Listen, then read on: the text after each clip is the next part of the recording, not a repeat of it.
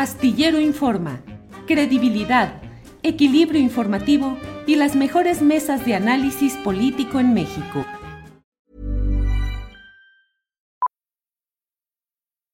Millions of people have lost weight with personalized plans from Noom, like Evan, who can't stand salads and still lost 50 pounds. Salads generally for most people are the easy button, right? For me, that wasn't an option. I never really was a salad guy. That's just not who I am. But Noom worked for me. Get your personalized plan today at Noom.com. Real Noom user compensated to provide their story. In four weeks, the typical Noom user can expect to lose one to two pounds per week. Individual results may vary.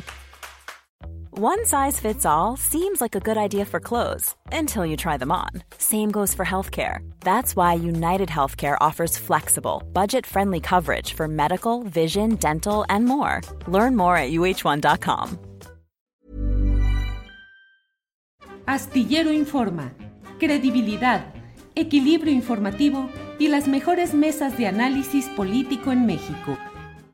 Estamos viendo cómo en la Ciudad de México se están complicando las cosas entre un grupo de alcaldes provenientes de esta alianza PRI-PAN-PRD que están pues tratando de hacer valer su fuerza política, el hecho indudable y que tiene que aceptarse de que son los uh, legítimos gobernantes de ciertas alcaldías tradicionalmente ocupadas por planillas o por gobernantes de la izquierda, pero que ahora en uno de esos eh, momentos eh, complicados que se están viviendo en la política mexicana han llegado al poder.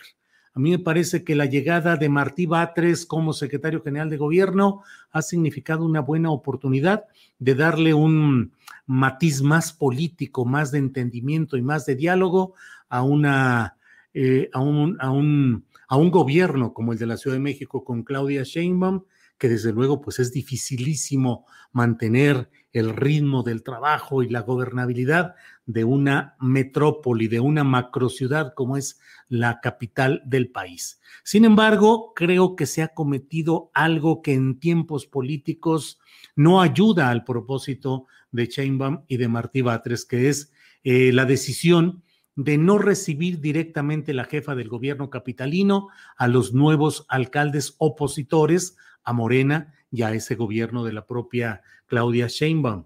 Creo que me era necesaria la fotografía en la cual estuviesen reunidos a reserva de que los asuntos derivados de esa primera reunión fuesen tratados ya por Martí Batres o las autoridades correspondientes sin demérito del primer entendimiento formal que se hubiese tenido de esos alcaldes con la jefa del gobierno capitalino no se ha dado así y han sido recibidos más bien por Martí Batres, que tiene una presencia política innegable, pero que no deja de ser el segundo en el organigrama de la Ciudad de México. Hoy lo que ha sucedido tiene que ser objeto de un esclarecimiento muy especial. Eh, digamos, la primera fotografía y la primera impresión al ver a la alcaldesa de Álvaro Obregón, Lía Limón, sangrando, pues es una impresión negativa que pareciera sumarse a otras escenas eh, eh, como las sucedidas justamente en la frontera sur con este personal contra los migrantes centroamericanos. Es decir, siempre que hay actos de violencia, siempre que asoma la sangre, siempre que hay actos de confrontación física, pues resulta eh, muy dramático de entrada y además muy explotable en términos políticos para algunos de quienes participan en estas maniobras. En este caso, debe esclarecerse cuál fue exactamente el motivo por el cual los alcaldes de este grupo opositor pretendieron cruzar la barrera de protección que se ha tendido en torno a Donceles, en torno a la sede del Congreso de la Ciudad de México. ¿Qué es lo que sucede? ¿Por qué no hubo alguna gestión básica por teléfono? Lo ha dicho el propio Martí Batres, hubiera bastado una llamada telefónica.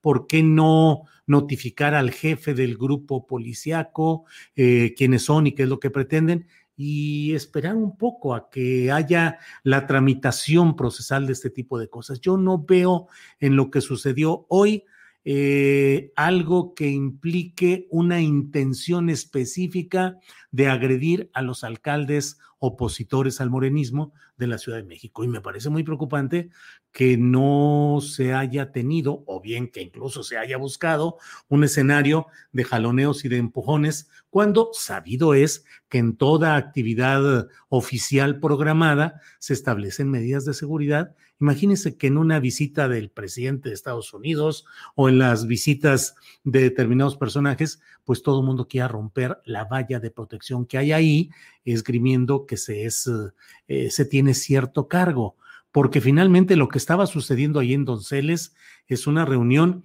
de un poder, del poder legislativo de la Ciudad de México, que es distinto al poder ejecutivo que eh, tienen estos uh, alcaldes opositores.